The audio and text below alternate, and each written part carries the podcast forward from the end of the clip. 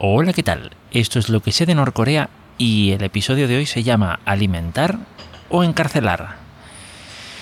Y bueno, pues resulta que di con un artículo de Daily NK en el que se hablaba sobre las intenciones del, del gobierno del régimen norcoreano de ensanchar los campos de concentración, básicamente las prisiones para, para delitos políticos, ¿de acuerdo? Entonces, claro, uno dice, hombre, eh, para eso necesitas mano de obra. Digo, ¿no sería, entre comillas, más fácil eh, emplear esa mano de obra para alimentar a la gente? Pues mm, no, parece ser que no. Y parece ser que la forma que, en la que intenta salir del, atolladero el, el régimen, pues es eh, básicamente decir, no, vamos a castigar más duramente a las personas y así, pues a la gente se le van las ganas de de, protestar tanto, ¿no? Eh, porque al final, vamos, este tipo de eh, cualquier acción eh, hacia un hacia una persona comillas culpable ¿no?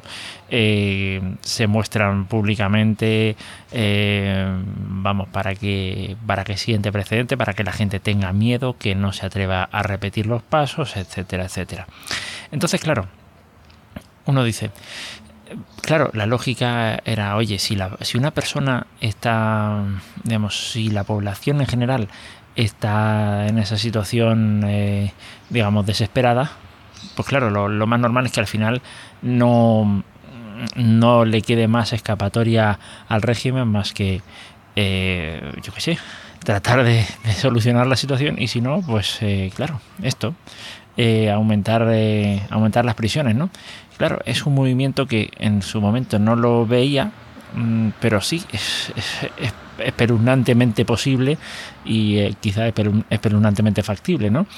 Te falta comida, dices, al que se queje, lo meto ahí, a trabajos forzados, eh, a morir dentro de, yo qué sé, un mes, dos meses, tres meses, un tiempo determinado cuando mueren? Pues una boca menos. O sea, suena así, ¿no? Pero claro, uno, uno lo analiza con frialdad y dice, claro, sí, tiene sentido. Eh, entonces, vale, vamos aquí al terreno más doméstico de cada uno de los países en los que estemos, ¿no? En el país en el que estás tú, en el que estoy yo, que es España y tal. ¿Por qué mm, no se encargan en vez de, pues yo qué sé, eh, ayudar para darnos trabajo y tal, porque no se encargan de meternos en campos de concentración. Digo yo, es muy macabro lo que estoy diciendo. Eh, entonces ahí es cuando uno dice, oye, a ver, sí, eh, hay políticos corruptos, hay mucha cosa rara por ahí circulando, pero parece que, no lo sé, aunque sea solo por la presión del entorno, por la razón que sea, todavía queda algo de humanidad en la clase política, ¿no?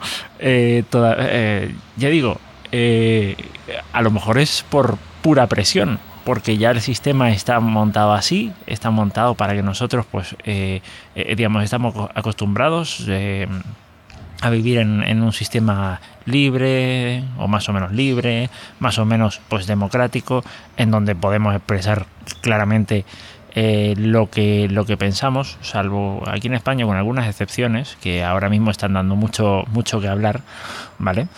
Eh, pero vamos, que en regla general en el 99% de, los casos mm, podemos expresar libremente lo que queremos. Eh, y entonces, pues, vamos, a lo mejor los porcentajes se van a ir un poco, pero, pero vamos, que, que hay un entorno en el que te guste o no te guste, eh, te toca ser humano, un poco humano. Pero ¿y si el entorno fuera distinto? Eh, ¿Pasaría lo mismo? Eh, no sé, son ese tipo de cosas las que uno termina, digamos, pensando y sobre las que uno termina reflexionando cuando uno lee artículos como este, ¿no?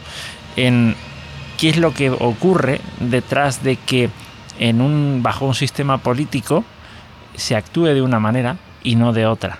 Porque vale, sí, a lo mejor, vamos, a lo mejor no, hay mucha negligencia en muchos casos, pero evidentemente mm, eh, porque te estés quejando de, la clase política, que te esté, diciendo que son unos corruptos, que solo se dedican a, llenar sus bolsillos y que, bueno, mucho de eso también hay.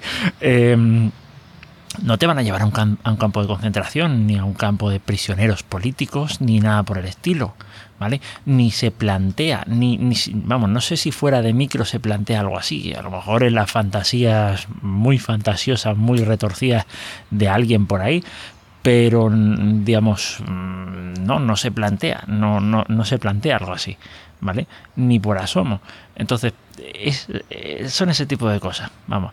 Eh, no sé si alguna vez te lo has planteado de esa manera, pero bueno, sea como sea, pues si quieres eh, comentarlo, si quieres dejar, eh, yo qué sé, algo, si quieres participar de alguna manera, pues lo puedes hacer en el grupo de Telegram en t.me barra lo que sé de Norcorea, en eh, bueno en la en XMPP también, en norcorea arroba, salas.suchat.org y también por correo electrónico marcolinostyle.gmail.com Y nada, esa es la pequeña reflexión, ese es el pequeño episodio que tengo por aquí en el día de hoy.